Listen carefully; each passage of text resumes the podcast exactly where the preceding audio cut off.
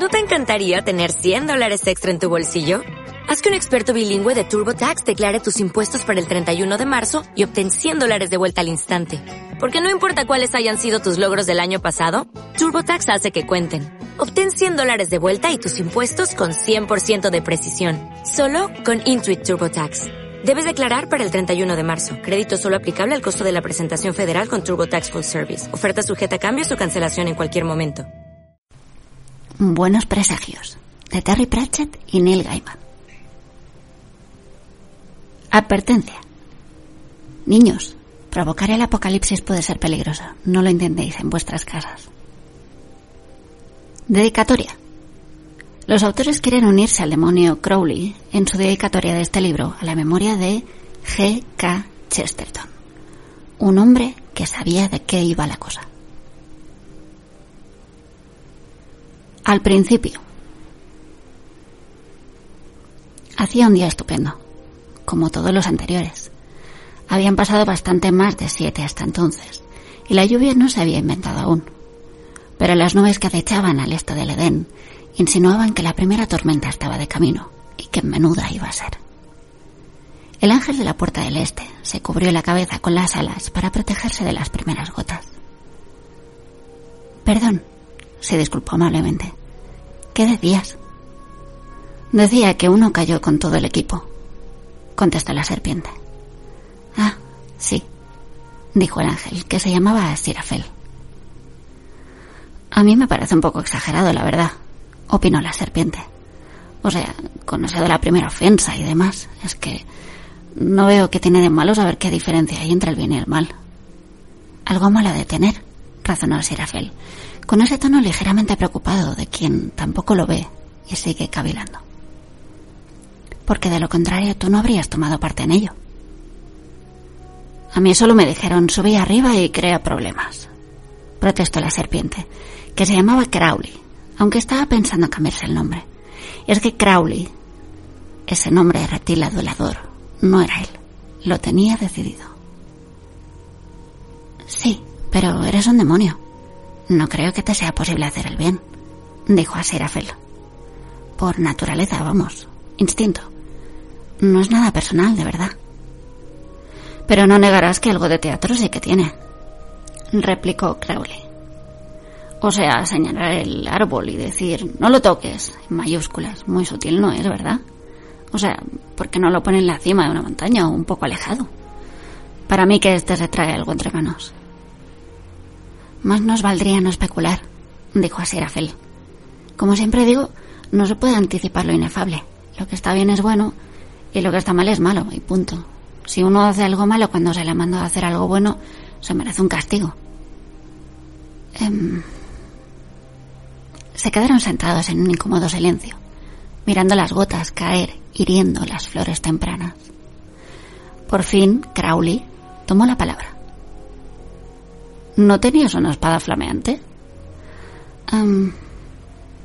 una expresión de culpabilidad pasó por el rostro del ángel y volvió para quedarse. Sí que tenías una, ¿verdad? insistió Crowley. Ardía que daba gusto.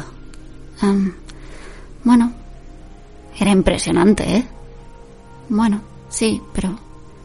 No me digas que la has perdido. No, de ningún modo. Perderla no la he perdido. Más bien... Asirafel parecía desdichado. Si tanto te importa, dijo con un asomo de irritación. La he regalado. Crowley se le quedó mirando. No tenía más remedio se explicó el ángel, frotándose las manos distraído. Tenían tanto frío los pobres. Y ella ya está en estado. Y con todos esos animales depravados de allá afuera y la tormenta que se avecina, pensé que, en fin, que no tenía nada de malo. Y les dije, oíd, si volvéis por aquí, os encontráis una discusión tremenda, pero puede que os haga falta esta espada. Así que tomad, no os molestéis en darme las gracias. Tan solo haced el favor de marcharos antes de que se ponga el sol.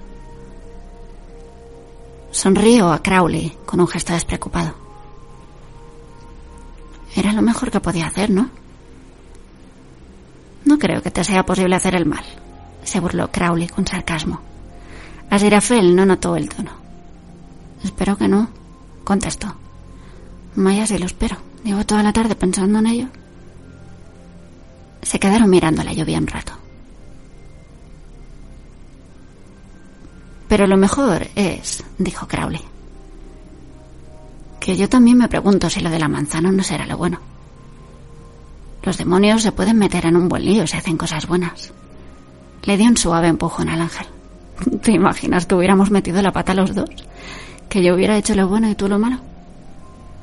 La verdad es que no, contestó Serafel. Crowley miró la lluvia. Ya, dijo algo más tranquilo. Ni yo. Sobre el Edén se cerró un negro telón plomizo. Por encima de las colinas rugían los truenos. Los animales recién bautizados temblaban de miedo ante la tormenta. A lo lejos, allá en el inundado bosque, se veía oscilar entre los árboles un brillo ardiente. La noche se presentaba oscura y tormentosa.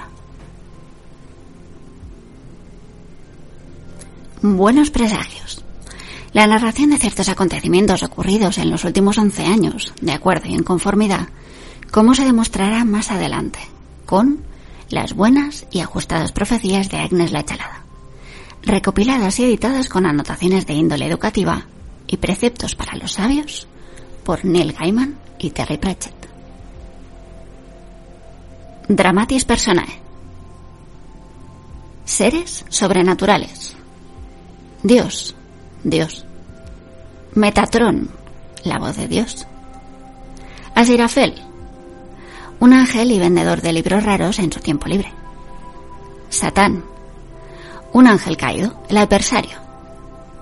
Belcebú, otro ángel caído y príncipe del infierno.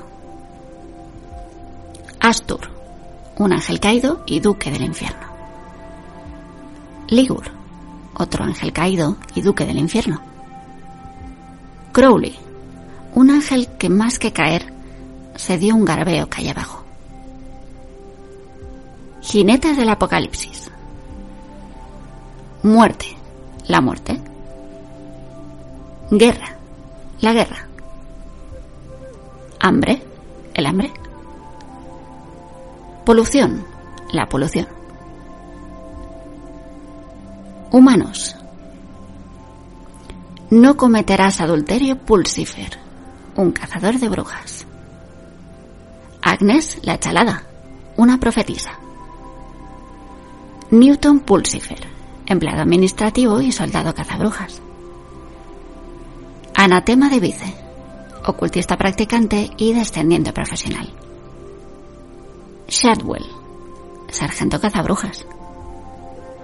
Madame Tracy, Jezabel pintada, solo mañanas, jueves a convenir, y medium. Hermana Mary Loquaz, una monja satánica de la Orden de las Parlanchinas de Santa Berilia. El señor Young, un padre. El señor Tyler, un presidente de la Asociación de Vecinos. Un mensajero. Ellos. Adán, un anticristo. Pepper, una niña. Wensley, un niño. Brian, un niño. Y además un coro de tibetanos, alienígenas, americanos, atlantes y otras extraordinarias y singulares criaturas de los últimos días. Y perro, un satánico sabueso infernal y terror de los gatos.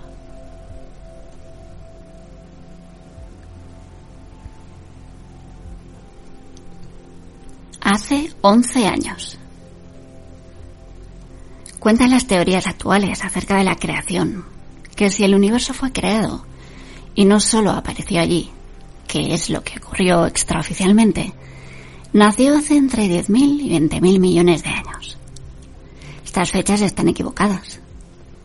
Los eruditos judíos de la Edad Media establecieron la fecha de la creación en el año 3760 a.C. Los teólogos griegos estimaron que se remontaba al 5508 a.C. Sugerencia que también está equivocada. El arzobispo James Usher, 1580-1656, publicó Annales Veteris et Novi Testamenti en 1654.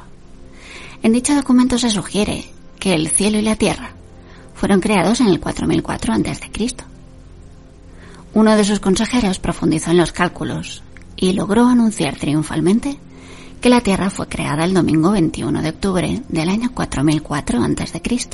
a las 9 en punto de la mañana, porque a Dios le gustaba ponerse a trabajar bien pronto, aprovechando que estaba más despejado.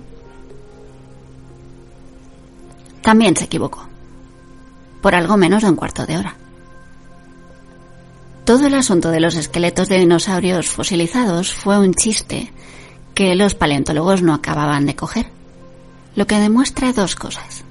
La primera, que Dios se rige por patrones extremadamente misteriosos, por no decir tortuosos. Dios no juega los dados con el universo, juega a un juego inefable de invención propia, que se podía comparar desde la perspectiva de cualquiera de los jugadores haberse envuelto en una versión oscura y compleja del póker, en una sala a media luz, con cartas en blanco, apuestas infinitas, y un tío que reparte sin explicar las reglas y que no para de sonreír. La segunda, que la Tierra es Libra. La predicción astrológica de Libra en el horóscopo del diario de Tadfield de hoy, día en que empieza esta historia, dice Libra, 24 de septiembre, 23 de octubre. Es posible que se sienta agotado y harto de la rutina cotidiana. De gran importancia serán los asuntos domésticos y familiares, que dejó a un lado en su momento. Evite los riesgos innecesarios. Tiene un amigo al que se siente muy unido. Aparque las decisiones importantes hasta que el camino le quede despejado. Posible exposición a raíz de la vulnerabilidad del estómago. Evite las ensaladas podría presentarse una ayuda inesperada. Absolutamente correcto en todos los aspectos, salvo el fragmento de las ensaladas.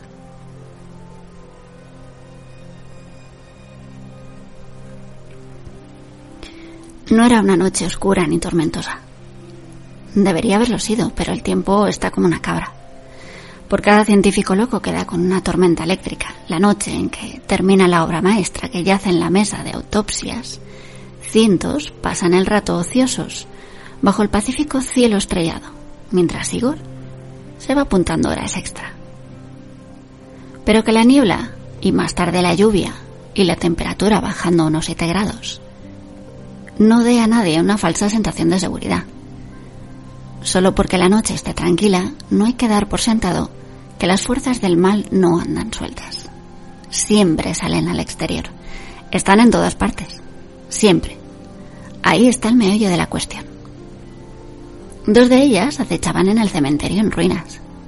Dos siluetas oscuras, una jorobada y achaparrada, y la otra delgada y amenazadora, ambas acechadoras de alto rango. Si Bruce Springsteen hubiera grabado Nacido para acechar, en la portada saldrían aquellos dos. Llevaban una hora acechando entre la niebla, pero sabían cuál era su límite y podían seguir acechando toda la noche si hacía falta. Lo bastante amenazadores y oscos como para aguantar hasta un arranque final de acecho al amanecer. Por fin, al cabo de otros 20 minutos, uno de ellos dijo, Ya estoy hasta las narices, tendría que haber llegado hace horas. El que acababa de hablar se llamaba Astor, era duque del infierno.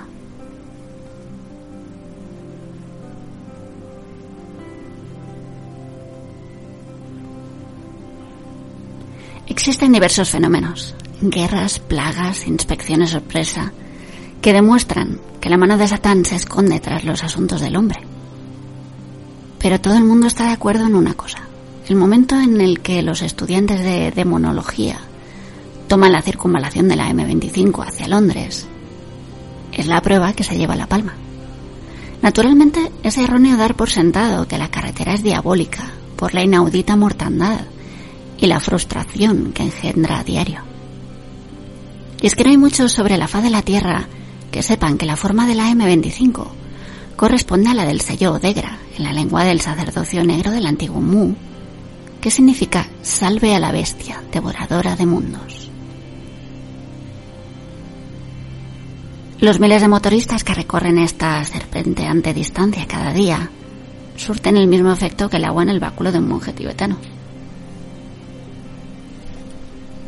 En contacto constante con una niebla de mal menor grado que va contaminando la atmósfera metafísica en kilómetros y kilómetros a la redonda. Aquel era uno de los mayores logros de Crowley. Le había costado años conseguirlo. Tres pirateos informáticos, robos en dos casas, un soborno de menor cuantía y una noche húmeda en que todo le había fallado, pasarse dos horas en un campo embarrado, moviendo los hitos, unos pocos metros, insospechadamente significativos desde el punto de vista ocultista. Al contemplar la primera caravana de 50 kilómetros, le invadió esa encantadora sensación tan agradable que le da a uno un juego sucio bien jugado. Con ello se había ganado un ascenso. Crowley iba a 170 por alguna parte del este de Slough. Su aspecto no tenía nada especialmente demoníaco, al menos desde el punto de vista clásico. No tenía cuernos ni alas. Cierto era que estaba escuchando una cinta de éxitos de Queen. Pero no se debería sacar ninguna conclusión de ello, porque todas las cintas que se pasan dos semanas o más en un coche se transforman automáticamente en los éxitos de Queen. No le rondaban en la cabeza pensamientos especialmente demoníacos. De hecho, se estaba preguntando quiénes serían Moe y Shandon. Crowley tenía el pelo oscuro y unos buenos pómulos. Llevaba zapatos de piel de serpiente y sabía hacer cosas increíbles con la lengua. Y cuando se descuidaba tenía tendencia a sisear. Tampoco es que parpadeara mucho. El coche que conducía era un Bentley negro de 1926, que solo había pasado por unas manos, las de Crowley, que cuidó de él. Llegaba tarde porque estaba disfrutando a lo grande el siglo XX. Era mucho mejor que el XVII y muchísimo más que el XIV.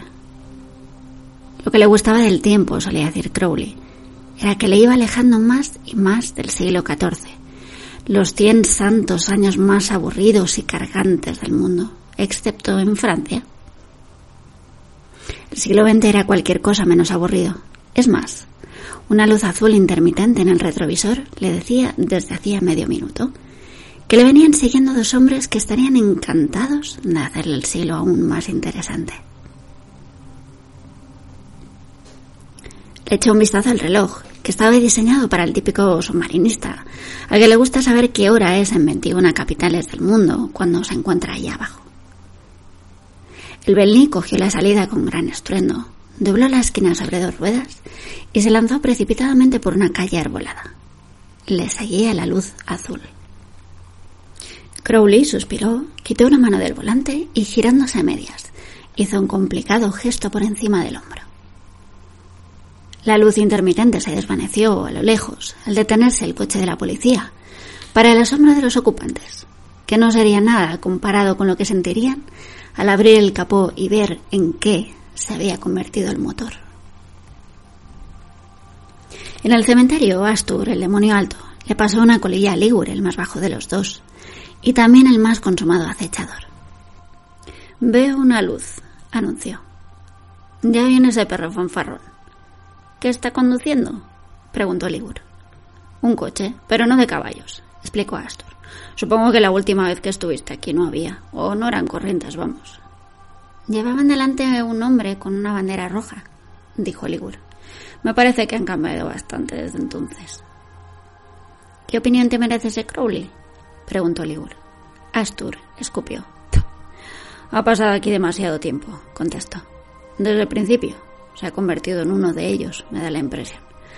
Lleva un coche con teléfono. Ligur reflexionó sobre aquello como la mayoría de los demonios tenía conocimientos muy limitados de tecnología, así que se disponía a decir algo así como menudo cable tiene que llevar, cuando el se detuvo en las puertas del cementerio. y lleva gafas de sol, añadió Astur con sorna. Incluso cuando no le hacen falta, impuesto la voz. ¡Salve a Satán! saludó. Salve, coreó Ligur. Buenas, dijo Crowley saludando brevemente con la mano. Siento llegar tarde, pero no sabéis cómo está la A40 en Denham. Intento atajar yendo por Charliewood y luego... Ahora que estamos todos aquí, dijo Astur vehemente, pasemos al recuento de las acciones del día. Ah, sí, las acciones. Repitió Crowley con la expresión de culpabilidad de alguien que va a la iglesia por primera vez desde hace años y ha olvidado cuándo ponerse en pie. Astur carraspeó. He tentado un sacerdote, confesó. Iba caminando por la calle y vio unas lindas muchachas al sol, y entonces introduje la duda en su mente. Podría haber sido un santo, pero en una década era nuestro. Muy buena, apuntó Crowley amablemente. Yo he corrompido a un político, dijo Ligor. Leí de pensar que un soborno de nada no hacía daño a nadie. En un año será nuestro. Ambos se quedaron mirando con expectación a Crowley, que les dedicó una amplia sonrisa. Os va a gustar. Su sonrisa aún se ensanchó más y adquirió aún más aire de complicidad. He tenido desconectado todo el sistema de telefonía móvil de Londres durante 45 minutos a la hora de comer, explicó. Reinaba el silencio, salvo por el lejano ruido de los coches al pasar. ¿Y? inquirió Aston. ¿Qué más? Que no fue nada fácil, protestó Crowley. ¿Eso es todo? le preguntó Ligor. Mira, la gente... ¿Y en qué ha contribuido eso a asegurarle almas a nuestro amo exactamente? continuó Astor. Crowley trató de guardar la compostura. ¿Qué podía decirles? ¿Que miles de personas se habían cabreado de lo lindo? ¿O que se oía cómo las carreteras de la ciudad entera se bloqueaban todas a la vez? Y que cuando cada cual volvía y se desahogaba con la secretaria, con el guardia urbano o quien fuese, ellos a su vez se desahogaban con otras personas, eso también. Y que lo hacían de todas las formas vengativas que, ojo al dato, se inventaban ellos mismos. Y así todo el resto del día. Los efectos que conllevaba aquello eran incalculables. Miles y miles de almas tomaban un tono mate y pátina solo con mover un dedo. Pero eso no se le podía decir a demonios como Astur y Libur. La mayoría de ellos tenían una mente del siglo XIV. Se pasaban años detrás de almas individuales. Estaba claro que era un trabajo artesanal, pero hoy en día había que pensar de otra forma. Más que la cuantía, importaba el alcance. Con 5.000 millones de personas en el mundo ya no se podía ir uno por uno. Había que extender el esfuerzo. Pero los demonios como Ligur y Astur no lo entendían. Jamás se les hubiera ocurrido la televisión en Gales, por ejemplo, o el IVA, o Manchester. Precisamente con Manchester se quedó muy satisfecho. Los poderes están complacidos, ¿no? protestó. Los tiempos están cambiando, así que, ¿qué pasa? Astur cogió algo de detrás de una lápida. Esto es lo que pasa, contestó. Crowley contempló el cesto. Ay, gimió. No. Sí. ¿Ya? Sí. Y yo tengo que decidir si... Sí. Astur estaba disfrutando con aquello. ¿Y por qué yo? Se quejó Crowley desesperado. Ya me conoces, Astur. Este no es mi... Ya me entiendes, mi ambiente.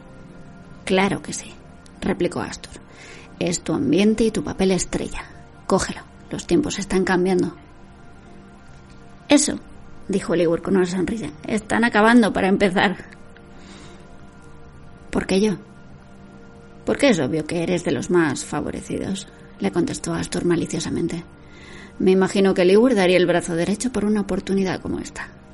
Cierto, asintió Ligur. El brazo derecho de alguien, en todo caso, pensó. Todo aquello estaba lleno de brazos derechos. No había por qué malgastar uno bueno. Astur sacó una carpeta de algún roñoso recoveco de su impermeable. Firma. Esto, dijo, separando las palabras con una espantosa pausa. Crowley hurgó distraídamente en un bolsillo interior y sacó una pluma. Era elegante y negra mate. Parecía poder saltarse el límite de velocidad. Muy bonita, dijo Ligor. Escribe bajo el agua, farfulló Crowley. Ya no saben qué inventar, reflexionó Ligur. Sea lo que sea, se darán prisa en inventarlo, dijo Astor. No, a J. Crowley no. Tu verdadero nombre. Crowley asintió con la cabeza descorazonado y trazó una rúbrica compleja y sinuosa en la hoja de papel. Tomó un brillo rojo en la penumbra un instante y se apagó. ¿Qué se supone que hacer con eso? preguntó. Se te darán instrucciones, le espetó Astor malhumorado. ¿Por qué estás tan preocupado? Llevamos siglos preparando este momento. Sí, ya, contestó Crowley. Ya no era la silueta ágil que tan ágilmente había saltado del Belly unos minutos antes. Parecía atormentado.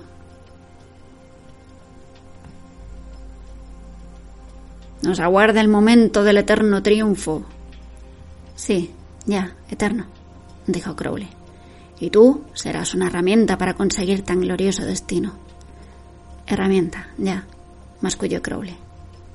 Cogió el cesto como si fuera a explotar, lo que en cierto modo estaba a punto de ocurrir. Mm, vale, continuó. Pues nada, mm, me voy, ¿vale? Cuanto antes me lo quité de encima, no es que quiera quitármelo de encima, añadió apresuradamente, cayendo en lo que le podía pasar si Astur redactaba un informe desfavorable. Pero ya me conocéis. Genial.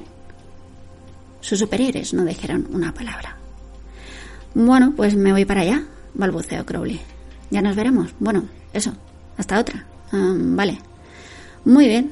Chao.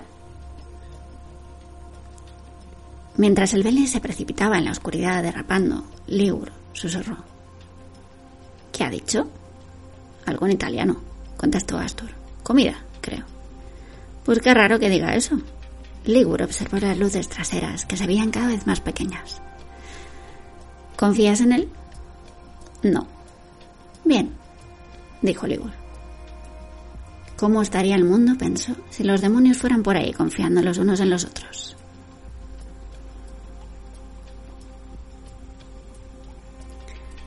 Crowley, en algún lugar al oeste de Amersham, cruzaba la noche a toda velocidad Alcanzó una cinta al azar y forcejeó para sacarla de la funda sin salirse de la carretera.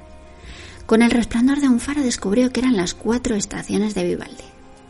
Música relajante, justo lo que necesitaba. Le embutió en el radiocassette. Mierda, mierda, mierda, joder. ¿Por qué ahora? ¿Por qué a mí? Masculló al venírsele encima los primeros acordes conocidos de Queen.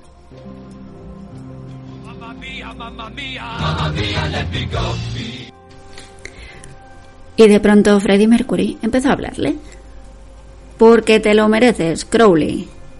Crowley maldijo entre dientes. Lo de emplear la electrónica como medio de comunicación había sido idea suya. Y allá abajo, por una vez, la habían puesto en práctica. Y como de costumbre, había metido la pata. Lo que él quería era persuadirlos de que contrataran un servidor de Internet, pero en su lugar, se conectaban a lo que estuviera oyendo, fuera lo que fuera, y lo distorsionaban. Crowley trago saliva. Te lo agradezco, señor, dijo. Confiamos en ti plenamente, Crowley. Gracias, señor. Es muy importante, Crowley. Ya, ya lo sé. Es el gran golpe, Crowley. Déjalo en mis manos, señor. Eso es lo que estamos haciendo, Crowley. Y si sale mal, los responsables sufrirán grandes tormentos, incluso tú, Crowley, sobre todo tú. Entendido, señor. Sigue estas instrucciones, Crowley. Y de repente ya lo sabía todo. Cuánto odiaba aquello. Eso mismo se lo podían haber dicho perfectamente, en vez de meterle de golpe fríos conocimientos en el cerebro. Tenía que ir a un hospital. Estaré allí dentro de cinco minutos, señor. No hay problema. Bien.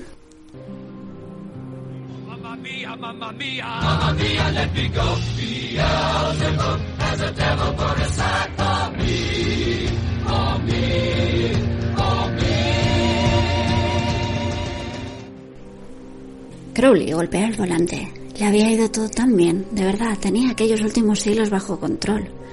Y así funciona la cosa, se cree uno que es el amo del mundo y de pronto le cae encima el apocalipsis.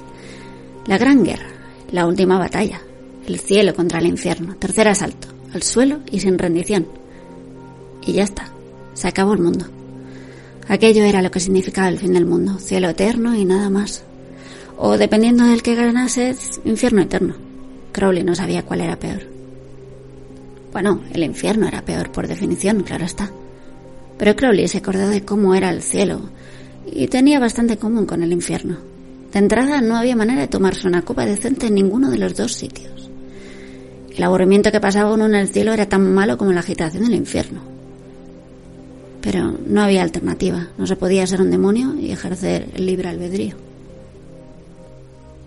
Bueno, al menos no sería este año. Tendría tiempo para hacer cosas. La primera, vender sus acciones a largo plazo.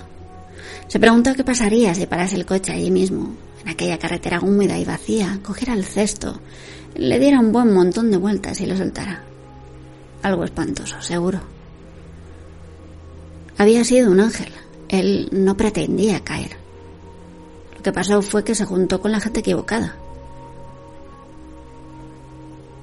El Bentley se precipitó en la oscuridad con el indicador de combustible a cero. Llevaba más de 60 años con ese indicador a cero. No estaba tan mal ser un demonio. No había que poner gasolina, por ejemplo.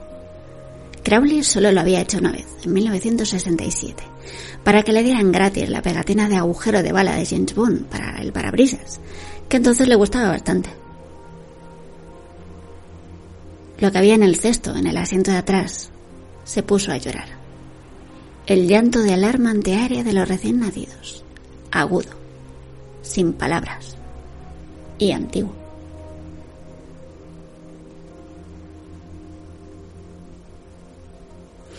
Era un hospital bastante agradable, pensó el señor Young. A no ser por las monjas, habría sido tranquilo también. Le gustaban las monjas. No es que fuera un meapilas en nada de eso, no. Si tenía que evitar ir a la iglesia, la que evitaba imperturbablemente era la de Santa Cecilia de todos los ángeles, tan seria y anglicana, y jamás se le habría ocurrido ni en sueños evitar alguna otra.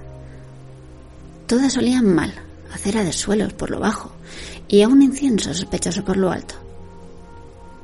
En el fondo de su alma poltronada, el señor Young sabía que a Dios le avergonzaban aquellas cosas. Pero le gustaba tener monjas cerca, del mismo modo que le gustaba tener cerca al ejército de salvación. Daba la impresión de que todo iba bien, de que en algún lugar se estaban ocupando de mantener el mundo en su eje. No obstante, era la primera vez que trataba con la Orden de Parlanchinas de Santa Berelia. Deirdre dio con ellas cuando estaba colaborando en uno de los movimientos en los que participaba. Seguramente el de esos sudamericanos tan antipáticos, en guerra con otros sudamericanos antipáticos, a los que los curas incitaban en vez de ocuparse de asuntos sacerdotales, como organizar los turnos para limpiar la iglesia, por ejemplo. El caso era que las monjas deberían ser silenciosas. Para eso estaban, como esos objetos puntiagudos de las alas, aquellas que servían, según tenía más o menos entendido el señor Young, para probar el equipo de música. Vamos, que no deberían estar paloteando todo el rato. Se llena la pipa de tabaco. Bueno, allí lo llamaban tabaco y no era lo que él entendía por tabaco. No era el que se solía comprar por ahí. Y se puso a cavilar sobre qué pasaría si le preguntaba a una monja dónde estaba el servicio. Seguro que el Papa le enviaba una reprimenda o algo. Cambió de postura torpemente y miró el reloj. Pero eso sí, al menos las monjas se habían negado rotundamente a que estuviera presente en el parto, aunque Deirdre insistiera en ello. Había estado leyendo otra vez. Con un crío ya, y va y empieza con que el parto es la experiencia más feliz que podían compartir dos seres humanos. Se le pasaba por dejarle a ella encargar los periódicos que quería. El señor Young desconfiaba de los diarios en los que figuraban secciones tituladas Estilo de vida y opciones. Bueno, no tenía nada en contra de compartir experiencias felices. Le parecía fenomenal compartir experiencias felices. Seguro que al mundo entero le hacía falta compartir más experiencias felices. Pero había dejado explícitamente claro que aquella era una experiencia feliz que Deirdre podía compartir consigo misma. Y las monjas estuvieron de acuerdo. No veían razón alguna por la que el padre tuviese que mezclarse en el procedimiento. Aunque pensándolo bien, reflexionó el señor Young. No debían de haber razón alguna por la que el padre tuviera que mezclarse en nada de nada.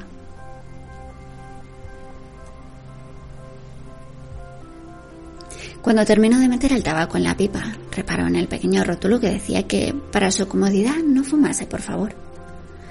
Y decidió, para su comodidad, salir a la entrada. Y si había por ahí algún arbusto discreto para su comodidad, tanto mejor. Recorrió los pasillos vacíos y encontró una puerta que daba a un patio azotado por la lluvia y sembrado de honradas papeleras. Se estremeció y protegió la pipa del viento con las manos para encenderla. Les pasaba aquello cuando llegaban a cierta edad a las esposas. 25 años intachables y de pronto se ponían a hacer esos ejercicios robóticos, con calcetines rosas, sin sitio donde meter el pie, y empezaban a regañarle a uno por no haber tenido que trabajar nunca para ganarse la vida. Las hormonas o algo de eso. Un enorme coche negro derrapó y frenó junto a las papeleras. Salió un muchacho con gafas oscuras que llevaba una especie de Moisés y serpenteó hacia la entrada bajo la llovizna. El señor Young se quitó la pipa de la boca. Se ha dejado las luces encendidas, le advirtió amablemente.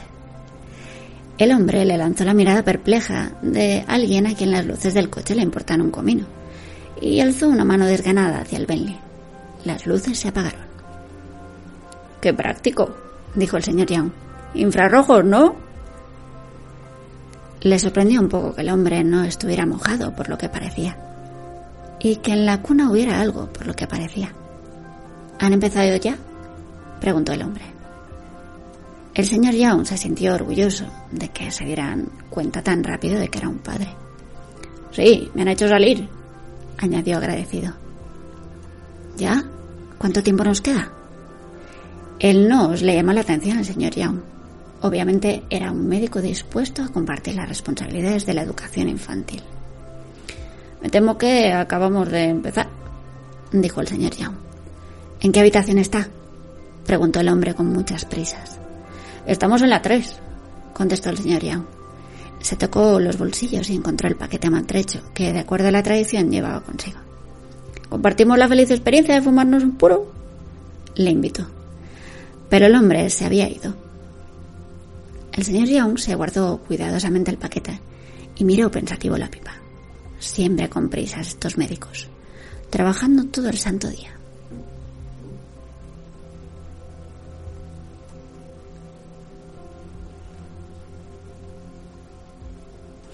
Hay un truco que se hace con un guisante y tres tazas y que cuesta mucho seguir y algo parecido, con apuestas más importantes que un puñado de monedas, está a punto de ocurrir.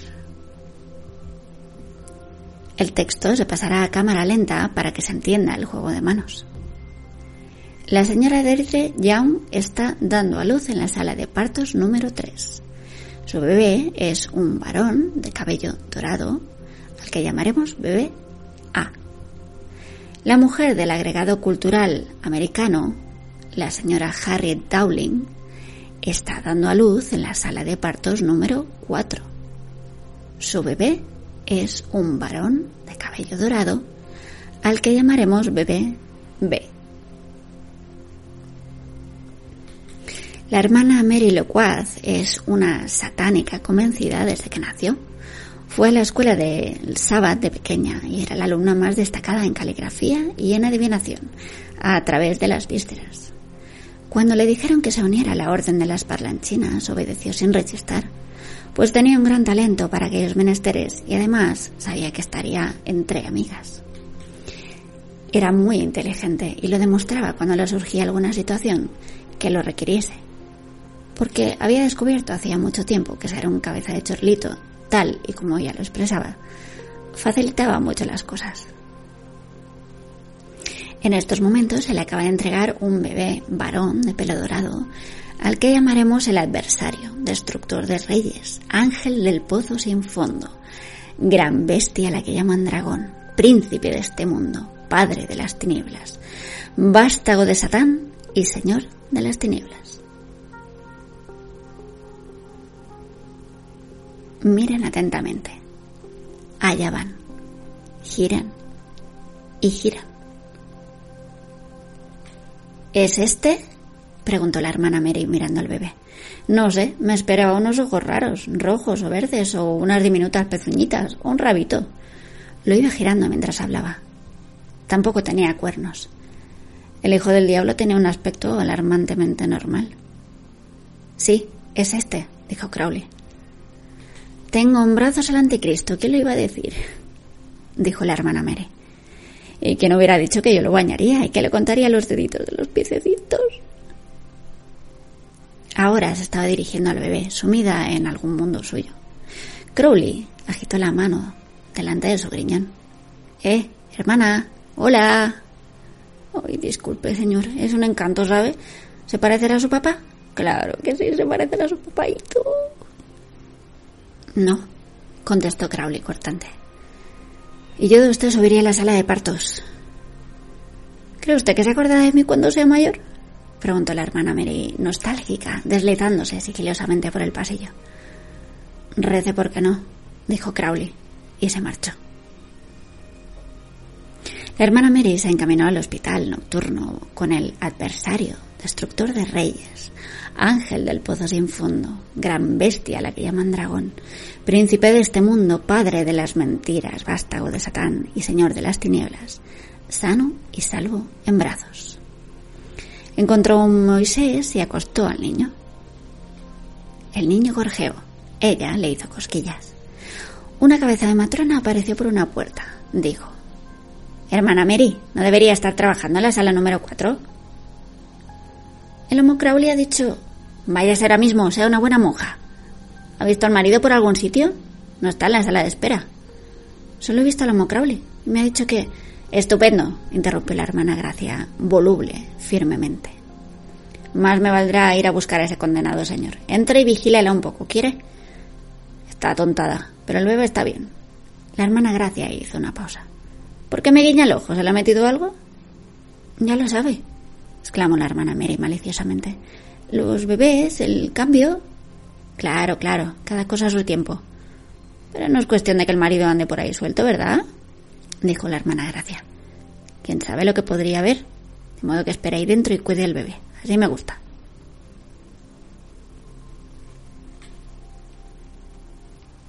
Continuará.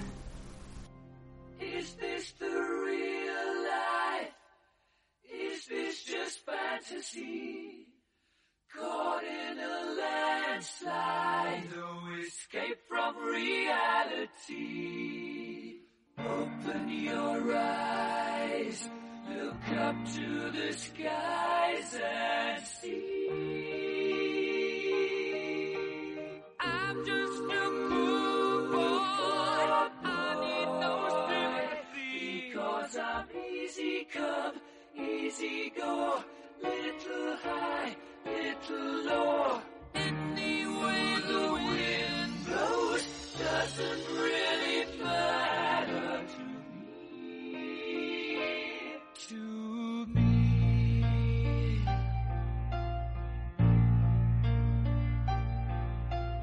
Mama